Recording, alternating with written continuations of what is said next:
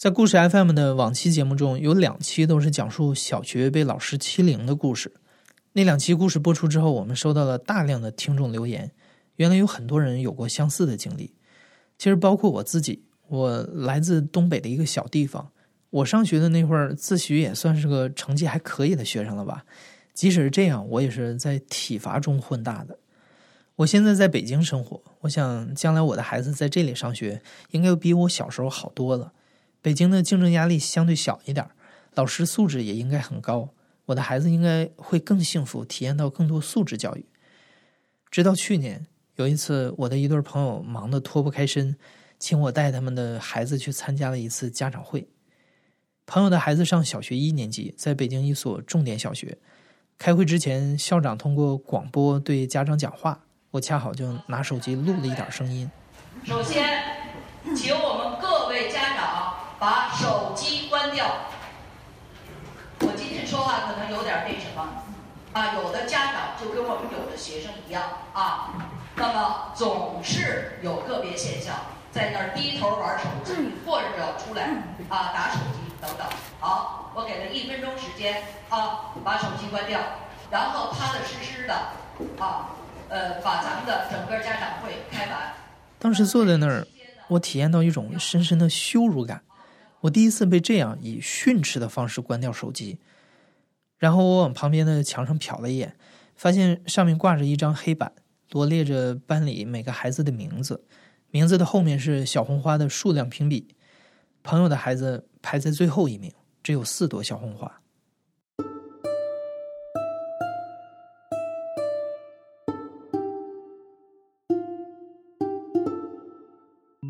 你好，欢迎收听故事 FM，我是艾哲，一个收集故事的人。这期还是一个声音纪录片，在这里我们会用你的声音讲述你的故事。每周一、三、五，咱们不见不散。我从小学毕业已经有二十年了，二十年后的今天，我感觉不到现在的学校教育和我小时候有任何区别。应试教育给中国社会带来的痛苦，我们每个人都尝过，也不需要我多说。那家长都想让孩子上好的大学，然后从幼儿园就开始进入战备状态，好比选购学区房。但是，即使是北京宇宙中心五道口旁边的中关村二小，也曾被爆出过有孩子被霸凌的事件。看来，高收入家庭和名校也不能保证孩子的顺利成长。如果要搞一个痛苦指数的评比，我估计教育问题可能是中国家庭最头疼的问题。那有没有办法可以让我们和自己的孩子？摆脱这种痛苦。我叫康平，是河北衡水人。嗯，我做的一个特殊的事情就是带着孩子在家上学，现在已经做完了。孩子二十四岁了，工作了。康平从孩子初一开始就自己在家教。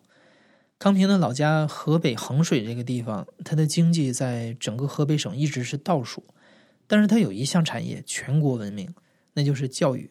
其中最著名的就是衡水中学，这所学校被媒体称为“高考工厂”，成为中国应试教育的代表。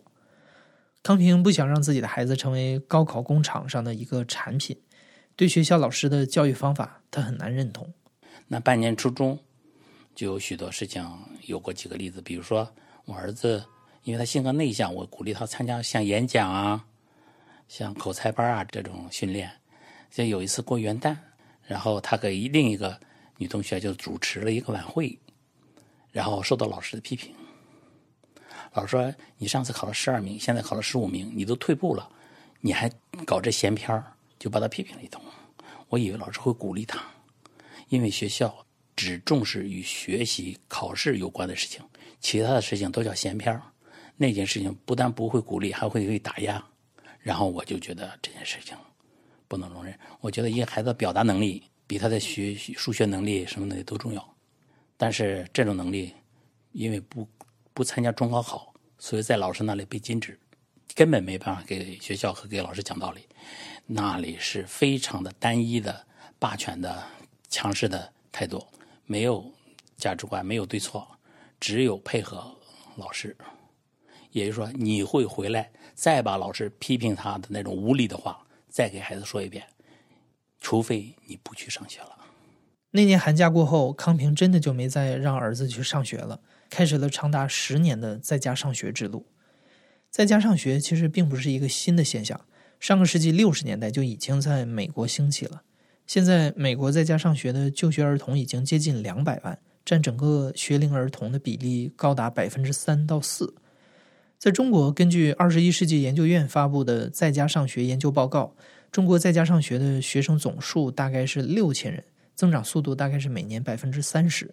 这些家长绝大多数是出于对学校教育的不满，而且康平觉得在家上学有些优势是学校难以比拟的，可以随时讨论。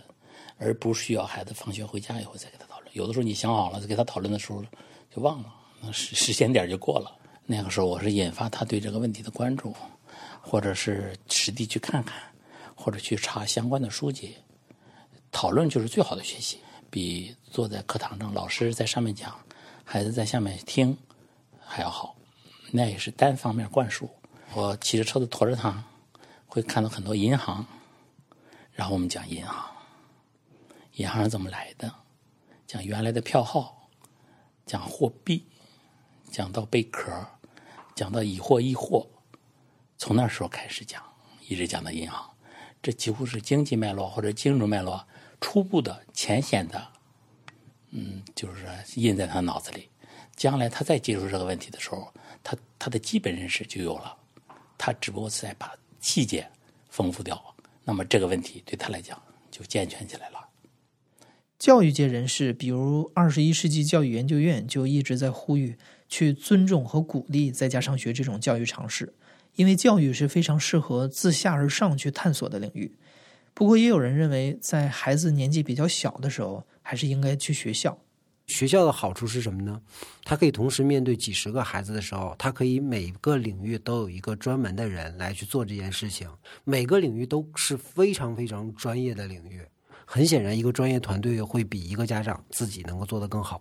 这个是新公民计划的总干事魏佳宇。新公民计划是一个公益机构，专注于城市流动儿童的教育问题。城市流动儿童的教育问题涉及到教育公平的问题，这个需要另外专门展开讨论。所以这次我先安国不表。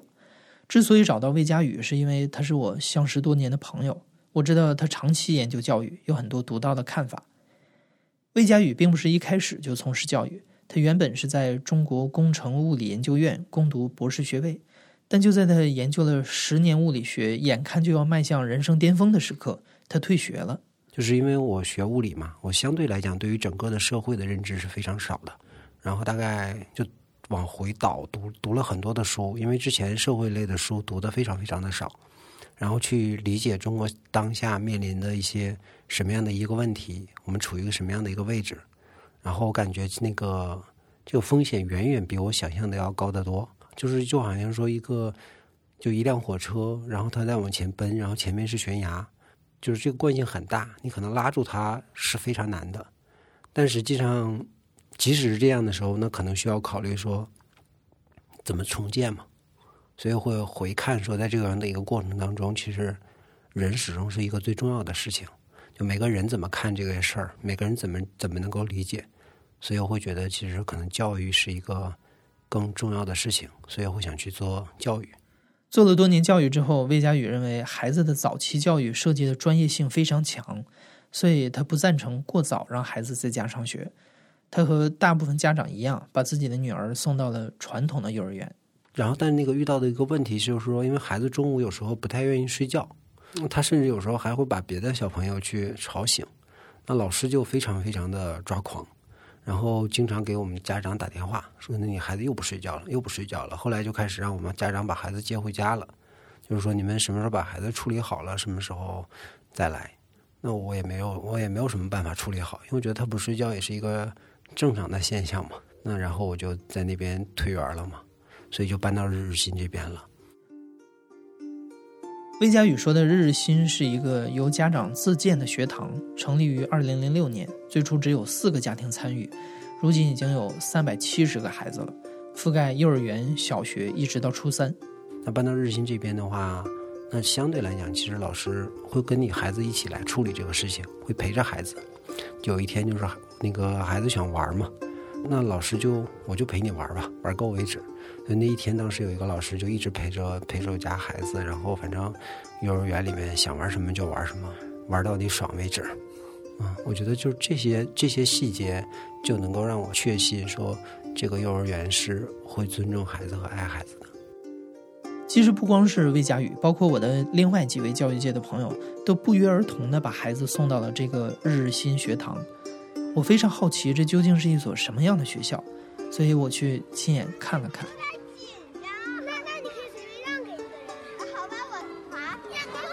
日新学堂位于北京沙河的一个果园里。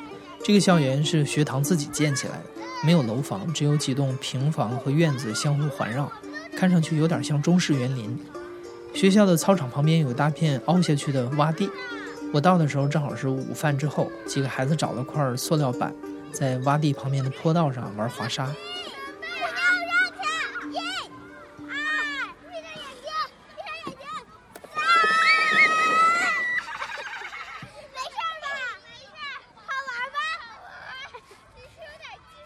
看起来最大的区别就是孩子在这里特别的自在，特别的自然，特别的真实。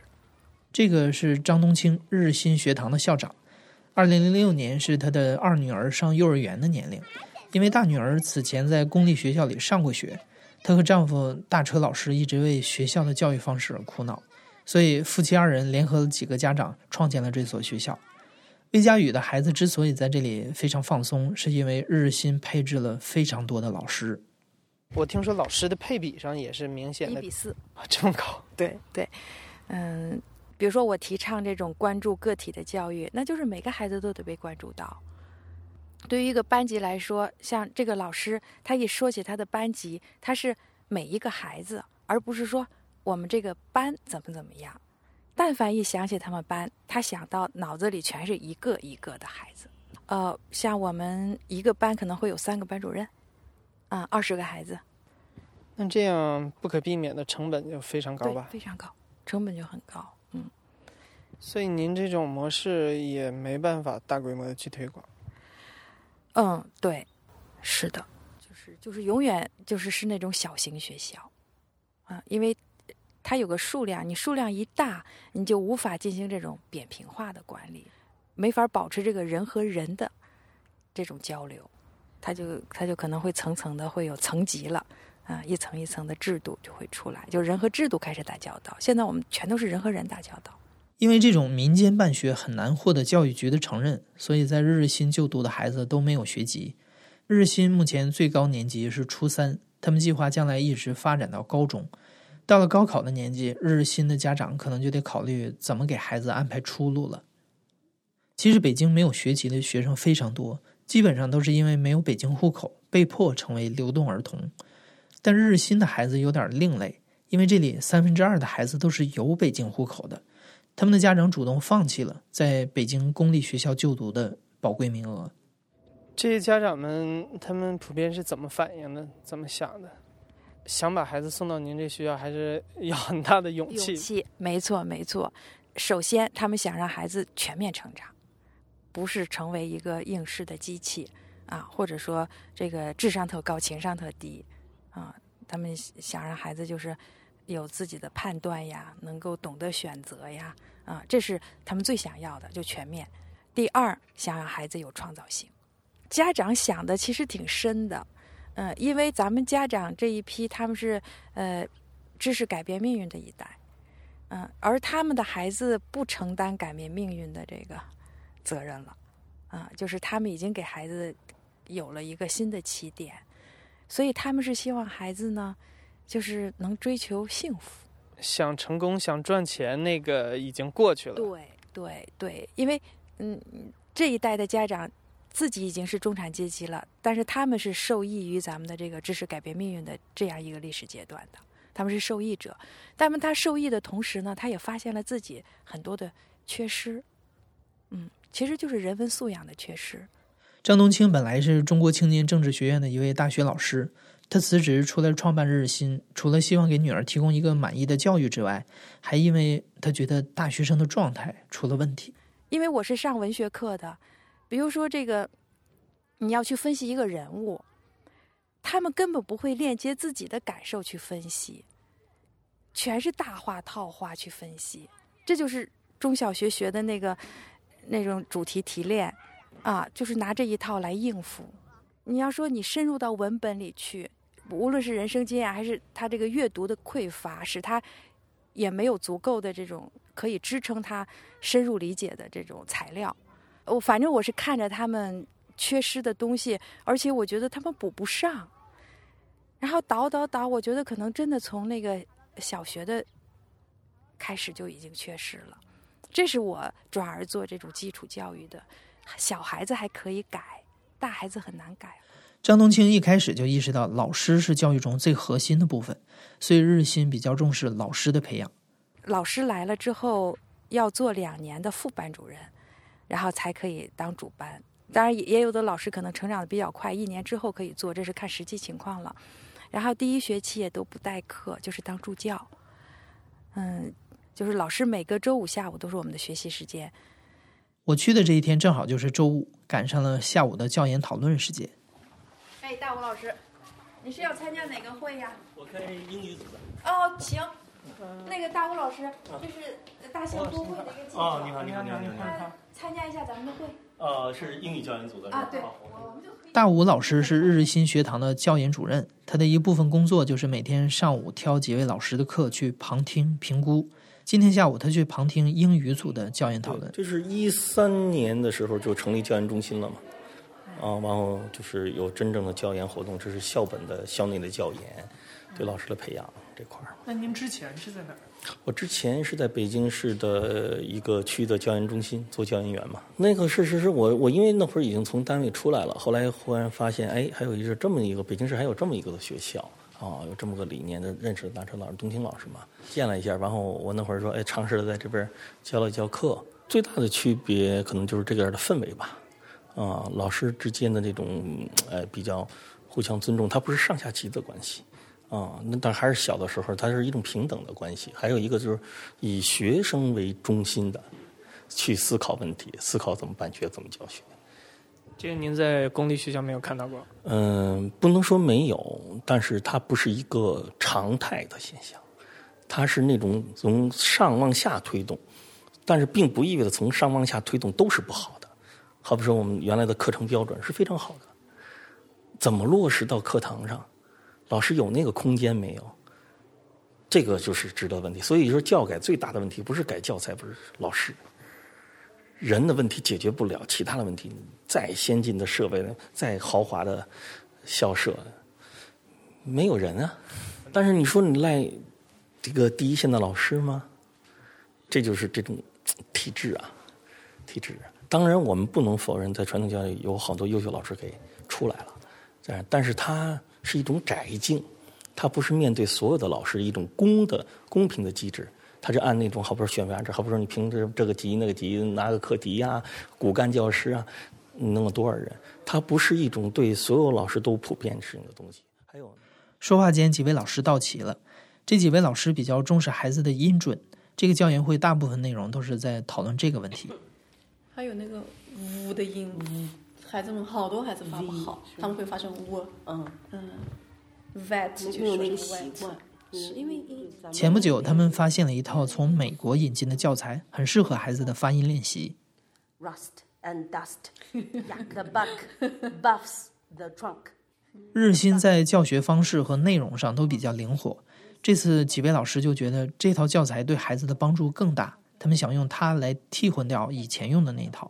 拿出一周先练，这样我们才能知道效果怎么样。然后我们在家长会上就可以说我们的想法和孩子实际操作的一个效果，这样就很有说服力。对然后就跟他介绍。然后那个，而且我觉得真诚的跟家长沟通也是很重要。哪怕我们之前走过弯路，也没有。主持这一次英语教研会议的是周璇老师。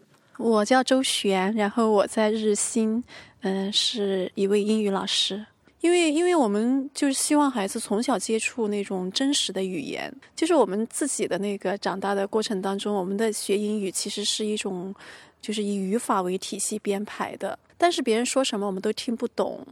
然后看个美剧也看不懂，也跟人没法交流，就是只会那几句套路的话嘛。所以我们就特别希望孩子从小就接触那种真正的语言，因为我对 可能对于这个英语学习有有自己的理解，然后我我一直想把它实施出来，那可能日新就给了我这样一个机会吧。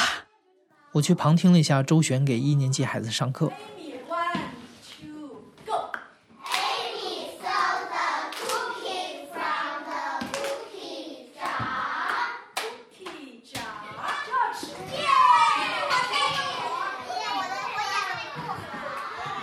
都这么欢乐，基本上你在他们更加守纪律一点。平时有的时候就，其实课堂纪律更挑战，需要想各种办法让他们能够能够 settle down。周璇曾经在一个三线城市的公立学校里教过五年英语，对于公立学校里那五年的教学经历，周璇有种很复杂的感情。说实话，我我觉得好像人家对我也挺认可的，就是因为我教出来的孩子考考高考的时候，那个那两个班的成绩都还挺不错的，但是就是觉得就是很很隔膜，就是我觉得我我跟我教的东西就是就没有那种链接，然后孩子跟那个要学的东西也没有链接，就觉得这个如果我要一辈子这样教书，好像。嗯，就觉得生活很有缺憾，我觉得不是我想一直做下去的事情。然后我要想改变也很难，就是比如说我，我那时候特别喜欢读一些那个英文原版的那种，应该说是文学的作品吧。然后当时我教高中。然后他们也会跟我有一些交流，关于他们自己的生活什么的。然后我就想，如果我课堂上能带他们读这样的书，他们肯定会非常的喜欢，而且他们会会会会把自己的人生经验跟跟别人的人生经验有一个那个对照，然后会去思索自己的处境。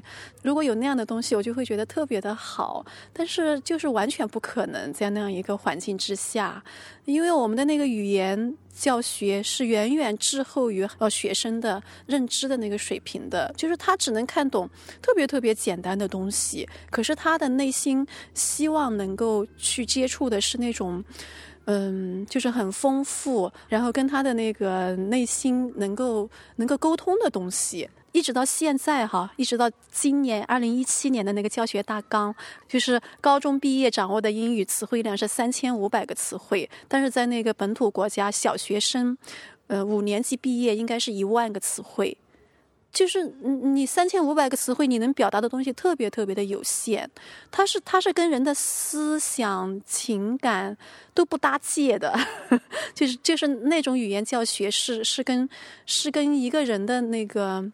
所所思所想所感是是没有办法产生产生链接的。像周璇这样的老师也是越来越多，尤其是很多年轻老师，他们有想法，希望能有机会实施自己的教学理念。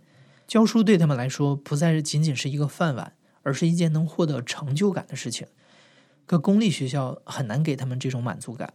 但是，一比四的教师配比，这个成本非常高。所以日日新小学阶段每年的学费要七万二，不过相比国际学校，这个数字还是低得多。而且越来越多的家长开始对日新这样的学校有需求。每周五的家长接待日都会有很多家长来咨询校长张冬青，同时还会表达自己对孩子教育的看法。我希望就是真的就是我说的那，我不希望他有什么成就，不希望他以后有多大多大的贡献，只希望他健康快乐。真的，你说这他以后真的什么都不缺。就是从我们这个八零后这一代，我就觉得是很惨重的，因为我们的父母总告诉我们，将来就是一定要有个好工作。我觉得啊，你刚三十出头，你就对生活低头了。嗯，所以我我们就特别观念一致的想给孩子选一个就这种类型的学校。张冬青劝这两位家长再多看几所学校，因为日新现在的就学名额有限。今年小学部有二百个家庭报名，最后只录取了八十个，其中一半还是从日新自己的幼儿园升上来的。所以公平起见，日新每年会在统一的时间面试家长和学生，确保双方价值观一致才会录取。但是目前在日新只能上到初中，将来会不会有高中还是一个未知。对于后面的教育，我的朋友魏佳宇觉得，那个时候他完全可以自己教孩子。那个时候就是说，他的看护的需求已经没有了。就是他自己已经完全能够照顾自己了。我自己有一个判断，就是我不知道是不是我太乐观了。就我觉得，其实实际上现在的这种整个的教育资源，包括其实那个在线的课程上讲，现在已经是一个非常丰富的阶段了。就那个时候，就是说，他完全可以通过这些渠道，就独立的构筑自己的一个学习系统。而且，我觉得那个时候，他大概也应该能够更明确的找到自己的的方向了。你的意思说，不让孩子参加高考了，然后直接去学自己想学的东西？对啊，我觉得高考这个事情，其实我我我觉得这个重要性是以未来肯定会持续的降低。就是我们传统的大学是靠围墙来去来去创造共同体的。但现在来讲，我觉得其实可能更多的是靠兴趣，靠可能靠这种远程的社群去来创造这种社群共同体的。就是说，众一群人，我们真正的关心这件事情，其实这件事情很早就以前就发生了。就比如各种 BBS 啊这种事情，它早已经打破了原来传统的那个边界了。所谓大学，在我看来，其实最重要的是两点。